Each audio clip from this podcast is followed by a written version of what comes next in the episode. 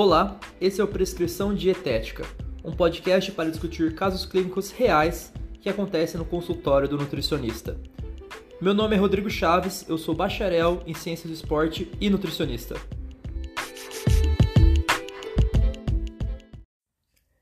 E aí, pessoal, como é que vocês estão? Vamos aqui para um episódio para falar um pouquinho sobre deficiência de vitaminas e minerais, que é uma coisa bem comum né, no consultório da nutrição. A gente vai ter que entrar um pouco em exames laboratoriais. Se você não assistiu o episódio anterior, que eu expliquei um pouco sobre o hemograma, sobre a série vermelha, eu recomendo fortemente que você assista para não ficar totalmente perdido no que a gente vai conversar aqui, porque eu não vou ficar me repetindo em questão de parâmetros é, do hemograma, índices hematimétricos, HB, HT, VCM, HCM, CHCM, RDW, esse tipo de coisa. Dá uma olhada no episódio anterior, vai dar uma base muito boa para você poder acompanhar esse episódio aqui de hoje. Porque exames laboratoriais é aquele negócio complicado, né? Que na graduação a gente não tem assim uma disciplina de exames laboratoriais. E, sendo bem sincero, você nunca vai saber tudo sobre exames laboratoriais. Você sempre está aprendendo uma coisa nova, uma interpretação nova, porque o parâmetro Elevado pode significar diversas coisas, ou diminuído, ou dentro da referência. Inclusive, se está dentro da referência, não necessariamente significa que está normal, depende de outros fatores. É, na graduação a gente vê assim, né, um pouquinho de exames quando vai ter uma aula de, ah, de diabetes. Aí fala lá de glicemia em jejum, glicada, insulina, home R. Ah, vai ter uma aula sobre estatose hepática, sobre cirrose. Ah, vai falar um pouquinho de TGO, GP, GT, mas fica um pouco nisso daí, né? A gente não aprofunda muito. E muitos nutricionistas me perguntam, né, sobre, sobre exames, ah, como é que eu interpreto isso, aquilo, que curso você recomenda, livro. E cara, a gente está sempre aprendendo. Eu não tenho um curso específico que vai te ensinar de tudo, vai te ensinar tudo de exames. Já fiz alguns, é, sempre que surge um novo, assim eu faço, mas o que eu vejo são cursos de exames voltados para um ponto. Ah, curso de exame para atleta, curso de exame para diabetes, curso de exames para tal coisa. É... Mas é isso, a gente vai aprendendo. E, falando sobre curso, eu queria divulgar aqui rapidinho para vocês um curso de hipertrofia muscular. É, orientações baseadas na ciência, é um curso do, do Gustavo, Gustavo Trevisan, também conhecido como Treva, aqui em Barão Geraldo, ou como O Veganudo no Instagram. É, vou estar tá divulgando esse curso dele no meu Instagram, nas próximas semanas, chaves.rod, ele é sobre musculação, sobre hipertrofia. Nesse curso ele fala um pouquinho sobre intensidade, volume de treino, falha muscular, sobre a frequência de treino em si, cadência, pausa, sobre o deload. Tem vários conteúdos interessantes nesse curso. Eu não comecei a fazer ele, vou começar, mas eu conheço o Treva, já vi aulas dele, é bem interessante. É, o Instagram dele, para quem não conhece, é treinador Trevisan, tudo junto. É, mas se jogar o Veganudo, você vai encontrar também. Jogar Treva, Gustavo Trevisan, você encontra ele. É, mas assim, fica aí a divulgação. Vou trazer ele para contar um pouquinho sobre a vez que ele, as vezes que ele passou em consulta comigo, como a gente fez. Porque o Trevor ele é vegano ele é bem forte. Dá uma olhada no Instagram dele. É, mas sem estender muito aqui. Se tiverem dúvida, procura no Instagram dele ou no meu Instagram, chaves.rod ou treinador Trevisan. E seguimos. Um caso de uma mulher de 27 anos que me procurou para melhorar a alimentação. Eu tenho vários tipos de consulta, é, modelos de atendimento, e um deles é o aconselhamento nutricional. Ele é um, um modelo de consulta um pouco mais simples. Eu não faço um plano alimentar calculado, a dieta é a segunda é isso e tal, calcula as coisas. Por isso ele é mais barato. Eu não tenho esse grande trabalho pós-consulta, numa consulta normal. Mas ele funciona bem para esse tipo de caso. A pessoa quer ajustar, melhorar algumas coisas aqui, é, ou para segundas consultas, tirar dúvidas, ou caso a pessoa tenha alguns exames que precisa dar uma, uma arrumada em alguma coisa, que ela foi indicada a procurar um nutricionista. Funciona bem para esses casos. E no caso dela, uma mulher, 27 anos, eutrófica, saudável, fisicamente ativa, não era nossa, uma atleta, mas também não é uma pessoa sedentária. E ela estava experimentando uma alimentação é vegetariana, é, não necessariamente vegana, mais ovo-lacto, mas ela também não é muito fã de, de laticínios, não costuma comer ovos, é, não que não coma é, de uma forma absoluta, mas estava se aventurando aí alguns dias mais voltado para o vegetariano estrito. Pratica musculação com orientação de, de um, um, um profissional de educação física por consultoria online, mas ela gosta mais de corridas. Então, beleza. Ela queria melhorar a alimentação dela. Junto, ela trouxe um histórico de exames que iniciava lá em 2017 e vinha até 2022. Conversando sobre a alimentação dela, ela não tinha uma rotina alimentar, não tinha uma. É, realmente uma rotina, sabe? É, café da manhã, como isso, almoço, costumo comer isso. Ela variava bastante as preparações dela. Estava é, experimentando os derivados de soja, tofu, proteína texturizada de soja, experimentando coisas novas. Então a gente. Normalmente eu explico para essa pessoa como fazer, como temperar. Olha, tofu dá para fazer desse jeito, dá para fazer grelhado, dá para fazer tem várias texturas do tofu, o importante é temperar, a forma de temperar. É tudo bem que temperar é uma coisa bem individual, mas explicar para as pessoas possíveis temperos para ela ir testando. Que tem muita gente que só abre o tofu e tenta comer assim com colher. É, dá para fazer tofu doce, dá para fazer cremes de tofu, dá para fazer molho de tofu. Mesma coisa com a proteína texturizada de soja. Explica um pouquinho sobre os micronutrientes da alimentação vegetariana, que eu não vou colocar aqui, vou deixar para o episódio com treva para a gente aprofundar um pouco mais na alimentação vegetariana.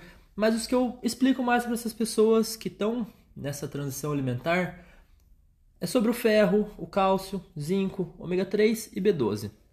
Falando na B12, vamos entrar nos exames. Nesse histórico, todo ano ela fazia uma série de, de exames de sangue, exames bioquímicos. E é muito bom quando a gente pega uma pessoa que já está com esses exames organizados. É, há uma cronologia, porque a gente consegue comparar o exame com ele mesmo. Não fica só um ponto, a gente consegue ver as variações nesses exames. Então, peguei para dar uma olhada. 2017, ela tinha três pontos aí que chamavam um pouco de atenção, que é onde eu vou dividir esses exames para discutir, que é basicamente o hemograma, vitaminas e minerais, colesterol e frações. São esses três pontos.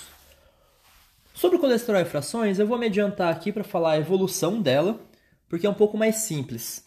É, o colesterol total sempre se manteve aí muito próximo do limite superior de, de 200, 2017, 2018. 2017 era 207, 2018 caiu para 196, então assim estava muito próximo do limite superior. O que pode chamar atenção para algumas pessoas, em 2020 ele estava ainda em 190, né? Porém, a gente tem que ver as frações desse colesterol, especialmente essa relação do colesterol total para o HDL. HDL é o, a lipoproteína de alta densidade, né, o chamado entre aspas aí, né, colesterol bom, é, que ele limpa as artérias, é uma forma de você lembrar. Mas basicamente ele vai carrear colesterol para dentro do fígado para ser metabolizado em hormônios esteroidais, por exemplo. O LDL faz o caminho oposto, ele leva para a periferia o colesterol para fazer, por exemplo, camadas das células, a colesterol na camada, na camada lipídica das células. E nesse caminho pode acabar deixando restos de dessa de, de colesterol, restos de gordura, que vão formar as placas de ateroma e podem causar um, um evento aterosclerótico futuro. Então, ter bastante HDL é interessante. E essa relação colesterol total HDL, idealmente ela tem que ser menor que 3.5. Estando entre 3,5 e 5,5, ok. 3,5, 4,5, 3,5, 5, ok. Estando acima disso já é preocupante. No caso aqui, não vou abrir a calculadora para fazer a conta, mas tinha 207 de colesterol total para 81 de HDL e só 116 de LDL. Então tinha quase 2 para 1, 2,5 para 1 de total para HDL. Então uma relação boa, não é, não é preocupante. Ela é fisicamente ativa nessa época, o que eleva esse HDL, então não é algo que chama atenção.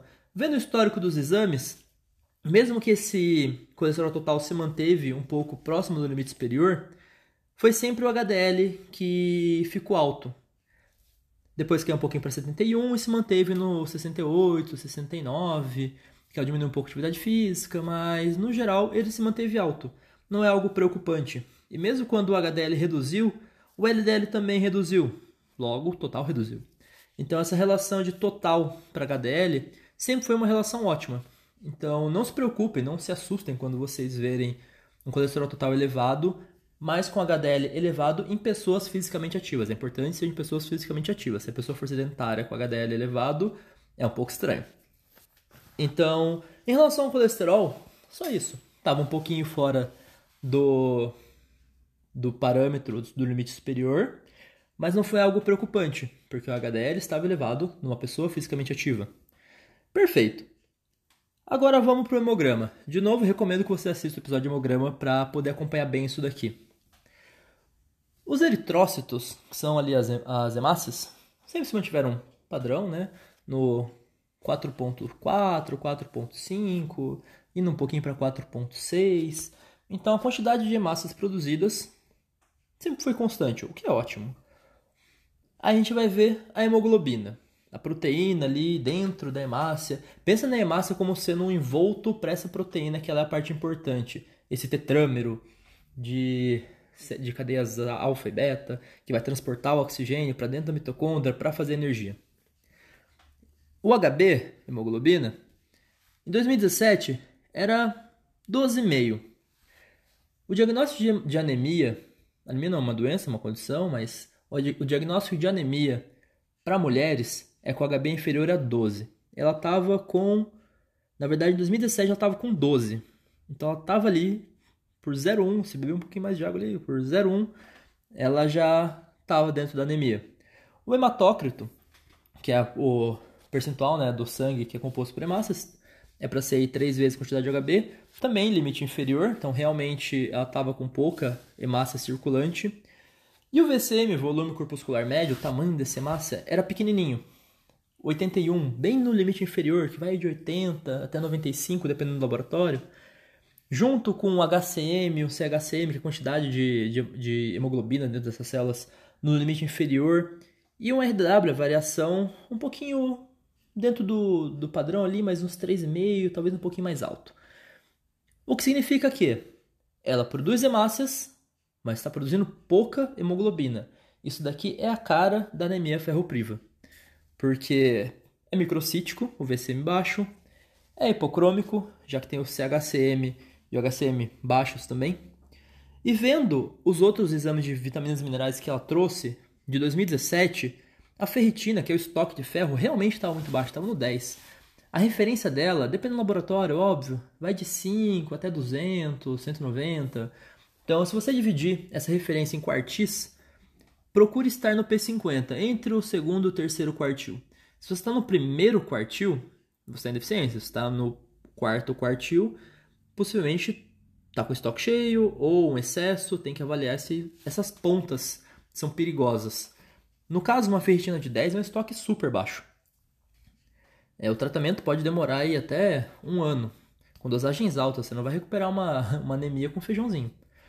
É, mas ok, B9, 9.6, uma, um ácido fólico ok, e não tinha B12. Então, nesse momento, 2017, ela estava ali batendo na porta da anemia ferropriva. Nada foi feito, porque ela disse que os profissionais que avaliaram olharam e falaram: ah, ok, está dando referência, segue a vida. 2018, os exames foram repetidos, eritrócitos normais, hemoglobina continuou ali no 12.5, 12.6, hematócrito seguiu a hemoglobina, o volume corpuscular médio continuou no, no parâmetro inferior, mas 85 deu uma subidinha. HCM e CHCM continuaram no parâmetro inferior também. Então a gente continua aí com bastante com hemácia normal, com pouca hemoglobina. E continua no limite inferior. O RDW, que é a variação de células, aumentou um pouquinho. Isso significa que pensa que ele vai medir a variação de células. Se você tem uma muito grande e uma muito pequena, a variação é grande. Se você tem várias pequenininhas, a variação é pequena, então o RDW vai estar pequeno. Então, se o RDW está subindo, quer dizer que há células um pouco diferentes, umas maiores, umas menores. E se o volume corpuscular também está subindo, quer dizer que há maiores e menores, porque o volume corpuscular é médio. Se você tem um de 100 e um de 80, a média vai ser 90 e vai estar dentro do parâmetro. Seguindo nesses exames aí, a ferritina continuou baixo, mas nesse exame teve também a B12, que estava em 255 que é um B12 muito baixo. O parâmetro dela também é gigantesco, vai aí de 200 e pouquinho até 900, 800 e pouco, dependendo do laboratório. Seguindo a mesma lógica da ferritina, dividindo em quartil, procure estar no meio, no P50, entre ali o, o segundo e terceiro quartil. Pontas são talvez preocupantes da B12, nem tanto a ponta superior, o excesso da B12 não é um problema muito grande. Se for suplementado, se alguém estiver com uma B12 alta sem motivo, tem que ser investigado. Nesse caso, uma B12 de 255, também limite inferior. E lembrando que deficiência de P12, ela também causa anemia, mas causa uma anemia macrocítica, uma anemia de hemácias grandes, disfuncionais, por causa da mitose. É, a mitose ali, quando você vai produzir essa hemácia do proeritroblasto, eritroblasto basófilo, e vai criando ali reticulócito, nanã, hemácias maduras, elas têm que ser divididas. Isso precisa de B9, B12, B6 e o ferro, obviamente, para produzir a hemoglobina lá dentro. Se faltar uma dessas do complexo B, essa divisão se dá de uma forma errada, ela fica muito grande. Então o volume corpuscular dessa célula vai ficar alto. Por isso que você tem uma anemia macrocítica. Mas aqui também tinha o ferro, que leva a uma anemia microcítica. Então, nesse caso, você tem algo jogando o VCM para cima, algo jogando o VCM para baixo, logo o VCM dá normal, porque é uma média. Só que a variação das células começa a aumentar, que era bem esse caso. Porém, também nada foi feito. Ah, normal, vida que segue dentro dos parâmetros. Essa paciente, por si só, entre 2018 e 2019, começou a tomar um multivitamínico é, sem prescrição e ela relatou que ela começou a se sentir muito melhor, que deu um up na vida dela, em questão de energia, ela começou a, nossa, melhorei bastante. E também teve um ponto que ela começou a tomar anticoncepcional contínuo, então a menstruação cessou. O que, para mulheres, em relação ao perfil de ferro, é muito importante, porque pensa que há uma perda de sangue durante esse período da menstruação. Então, é esperado que essas células sanguíneas diminuam também. Se você para de ter essa perda de sangue que acontece todo mês, é esperado também que o hemograma dê uma melhorada, que suba esses parâmetros, assim como os estoques de ferro. Então, de 2018 a 2019, vendo o hemograma dela, as hemácias aumentaram, o HB aumentou um pouquinho, foi para 13.9, lembra que em 2017 era 12. O volume corpuscular médio, ele aí aumentou de novo para 87. HCM subiu um pouquinho, CHCM subiu um pouquinho mais, o RDW deu uma diminuída. Então as células estão mais é, iguais. Ele estava para 13,9%, 14%, ele caiu para 12%. Então as células estão menos variadas. Só que a gente começa a ver que o volume corpuscular aumentou. E a hemoglobina aumentou também. Então aqui possivelmente o ferro já não está atrapalhando tanto. Vendo os outros, o resto do exame, a ferritina subiu de 11,5 para 40. Ainda assim é uma ferritina baixa, tem que dar uma melhorada nisso. Só que esse combo de parar de menstruar com o multivitamínico, que não é uma dosagem super alta de ferro que tem lá dentro, mas é alguma coisa, deu uma melhorada em um ano nessa ferritina. A B12 caiu, foi para 220. Então aqui a gente pode pensar que essa microcitose está desaparecendo por todo esse cenário, mas está dando a, a, a macrocitose em si está aparecendo é, porque esse fator, entre aspas, confundidor dos valores do hemograma já desapareceram, que era o ferro baixo que levava o VCM para baixo. Ok. 2020, 2021, pandemia, não teve exames. 2022, exames novos. Eritrócitos, quantidade de massas, continua normal, ótimo, que bom que a medula está funcionando. Hemoglobina, o HB, caiu um pouquinho para 13.1, o hematócrito caiu um pouquinho junto. O volume corpuscular médio subiu de novo. HCM e CHCM continuaram na mesma. Só que a variação de células aumentou de novo, a RDW aumentou um pouquinho. Não tinha B9, não tinha ferritina e também não tinha B12. Então a gente não sabe o que aconteceu nesse ano. Porém, ela não estava suplementando mais nada. Um ponto aqui é que a urina 1, tinha um exame de urina 1 ali sobrando e tinha é, uma quantidade alta de cristais de urato. Esses cristais de urato, eles podem estar relacionados com uma pedra de rim de urato, urato amorfo, é, mas ele é muito relacionado com, ok, excesso de, de proteína na alimentação, mas não era o caso, e baixa ingestão hídrica. Aqui basicamente a orientação é bebe mais água. Se não está consumindo proteína em excesso, bebe mais água. Outras pedras no rim que se preocupa são quando aparecem numerosos cristais de oxalato. Aí pode ser realmente uma pedra de oxalato de cálcio e a, a dietética tem que ser um pouco mais refinada para diminuir esse consumo de oxalato. Lembrando que a gente não diminui cálcio, a gente diminui oxalato. Se diminuir cálcio, você tem lá paratormônio que vai liberar cálcio do seu osso. O cálcio sempre está constante na corrente, se ele cair é meio esquisito. Mas para esses casos a gente, a gente exclui o oxalato da dieta. Aqui no caso de urato, então basicamente bebe mais água, realmente não está bebendo tanta água. E o que, que eu fiz? Um resumo aqui para vocês.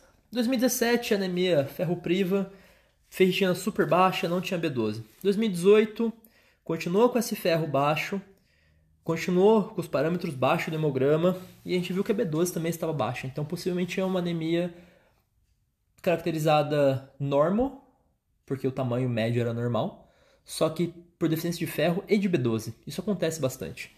Em 2019, por conta própria, começou a suplementar o multivitamínico e deu uma melhorada nos parâmetros também, porque usou anticoncepcional de uso contínuo, impedindo essa perda de sangue mensal. 2022, não sabemos como está o perfil de, de vitaminas e minerais dessa paciente, mas a gente tem que solicitar novos exames. Então, pelo menos o hemograma, pedir de novo a urina 1 para saber como é que estava essa se tinha cristais de urato de novo e pedir vitamina B9, pedir ferritina, pedir B12. Como ela foi fazer particular, eu pedi o mínimo necessário. Porque senão começa a ficar muito caro o exame também. Para esses pacientes vão fazer particular. Ok. Fez os exames, me mandou. O hemograma continuava parecido, muito similar. E aí a gente tinha vitamina B9, o ácido fólico, ele tava ok, 24, dentro ali do, dos parâmetros bons. O ferro sérico estava em 54,8, um ferro sérico baixo. A ferritina estava. Deixa eu achar aqui a ferritina. Estava em 20 e pouquinho também. Continuava uma ferritina baixa. 22 aqui. A B12 continuava baixa também, 287. E a vitamina D, que eu sempre peço vitamina D pra galera, porque tá todo mundo ruim de vitamina D, tava em 19. Uma vitamina, uma vitamina D bem baixa também. Ok. Isso daqui é um caso de alguém que traz uma deficiência de ferro e B12 há anos, mas só foi prestar atenção nisso quando virou vegetariano, quando assumiu essa, essa alimentação vegetariana. Aí vem a galera que pega os exames e fala assim: ah, tá vendo? Ficou anêmico porque virou vegetariano, deficiente de B12 porque virou vegetariano. Não. Isso daí já estava há bastante tempo, principalmente nesse caso, mas esse caso reproduz muito na clínica, mas ninguém deu a devida atenção as pessoas veem o parâmetro normal, ou poucas pessoas é, realmente dosam B12, sabem o que estão fazendo também. E ficando naquela de, ah, consome carne, B12, tudo ok, vida que segue, ah, comendo carne tem ferro, tudo ok, vida que segue. E esses sintomas de deficiências principais são muito inespecíficos. É o cansaço, é um. Mas fala assim, ah, mas eu trabalhando bastante, estudando bastante, normal. Ah, o cabelo às vezes está caindo, mas ah, ok, não é aquela queda gigantesca de cabelo, os fios a mais estão saindo, normal. Talvez uma fraqueza muscular, mas como não é uma pessoa que treinava muito forte, dificilmente vai perceber isso daí. Formigamentos, câimbras, às vezes formigamento porque cruzou a perna ali, mas ah, porque cruzei a perna, acontece. A memória começa a ficar um pouco ruim, mas normal, estresse da vida, né? Não tô dormindo. Então são sintomas que vão deixando, é, as pessoas vão deixando passar, porque são sintomas muito inespecíficos, muito brandos. Mas a longo prazo, especialmente a B12, pode causar neuropatias, pode causar danos na bainha de mielina dos neurônios. Né? Você, tem é, sistema nervoso central e sistema nervoso periférico. Então, é importante que isso seja corrigido. Mas é muito comum a gente ver na clínica exames que são negligenciados.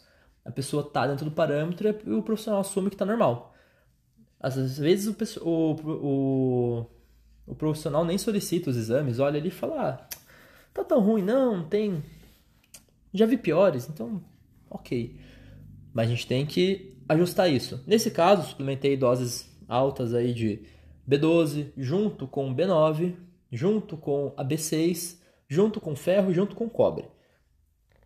Por quê? Pensa em é, Lembra da química lá do, do ensino médio? Você tem quando você aumenta o substrato de uma equação, você desloca o equilíbrio dessa equação para o lado dos produtos. Se a deficiência é de B12, não de B9 e nem de B6, e você coloca B12, as coisas acontecem e produz mais os produtos, consumindo substratos. Então, se você não coloca o mínimo de B9 e o mínimo de B6 na sua formulação, Pode ser que você cause uma deficiência de B6 e de B9 depois de corrigir de B12. Aí você vai lá e corrige B9 e afeta B12 de novo. Você fica constantemente corrigindo as, as deficiências. Então, é uma dosagem elevada do que está abaixo, com uma dosagem mínima, dentro das recomendações diárias dos que estão normais, mas são importantes para que essa, essa, essa equação aconteça normal. O ferro, dosagens elevadas também. O cobre é importante para produzir ceruloplasmina, que é importante para essa cinética do ferro mas também o cobre baixo, porque o problema ali não é o cobre, é o ferro em si. E importante assim, se você for pegar no mundo acadêmico, o melhor para corrigir o ferro seria tomar dia sim, dia não, porque dosagens altas de ferro todos os dias você contrarregula essa absorção através da expressão da epsidina, que é uma proteína que regula essa absorção do ferro, para você não se intoxicar, digamos assim. Só que normalmente as pessoas já têm dificuldade de lembrar da suplementação delas. Se você vai colocar de assim dia não, pode ser que ela, ela nem lembre de tomar, ela só esqueça. Então eu prefiro que o paciente lembre de tomar e crie um hábito de tomar, mesmo que seja menos efetivo do que tomar de assim dia não, mas que ele faça. É importante essa adesão ao tratamento. E também lembrando que a B12 baixa atrapalha a memória, principalmente no curto prazo. Então é aquele negócio, eu preciso tomar a B12 porque a minha memória está ruim, mas a minha memória está ruim, então não lembro de tomar minha B12. Tá bom? E criar um hábito. Enfim, em relação a orientações dietéticas, suplementar um pouco de proteína, toma mais água, opções de alimentação. Não, não foram tantas orientações dietéticas, porque ela não tinha objetivos estéticos nos treinos, ela só queria se alimentar melhor, ter melhores rendimentos no treino. Mas esse histórico de exame aqui é bem interessante. Poucos pacientes têm tudo isso organizado, mas isso é uma coisa que acontece bastante. De nuances no hemograma que podem trazer, podem predizer possíveis problemas de deficiências severas de, de, eh, de nutrientes, mas que não são, não recebem a devida atenção que mereciam, porque é uma, é uma interpretação bem clínica e bem sutil. Mas lembrem-se que, se você tem histórico, tenta entender o que está acontecendo. Quando eu olho para esse hemograma, eu tenho que pensar o que está acontecendo com essa hemácia, ou com os leucócitos, ou com as plaquetas, dependendo do caso, e que as reservas de nutrientes não necessariamente estão dentro da referência, elas estão no normal. Pode ser que não, algumas coisas têm uma faixa muito grande, tem que correlacionar isso com um histórico alimentar da pessoa, com um recordatório alimentar da pessoa, se possível, com sinais e sintomas, mesmo que brandos, tem que associar isso daí e corrigir. A gente não pode achar que, ah, come um pedacinho de carne e tá tudo bem, ou ah, come feijão e vai curar anemia. Não, não vai. É, mas enfim, espero que vocês tenham gostado do caso. Atentem-se aos exames dos seus pacientes e saibam que solicitar é, para poder corrigir e entender o que está acontecendo. Dúvidas que vocês tiverem, manda para mim lá no Instagram, chaves.rod. Compartilha aí o podcast com, com os amiguinhos, com os coleguinhas de profissão, com os coleguinhas da turma. É, discutam entre si, acho que é legal vocês discutirem as condutas, se forem coisas diferentes, não tem problema discordar de mim. E lembrando que o curso do Treva eu vou estar divulgando no meu Instagram também, de musculação. E é isso, pessoal. Valeu, tchau, tchau. Você acabou de escutar o podcast Prescrição Dietética podcast para discutir casos clínicos do consultório da nutrição. Esse podcast tem um intuito educacional. Qualquer dúvida, mande no Instagram, chaves.rod.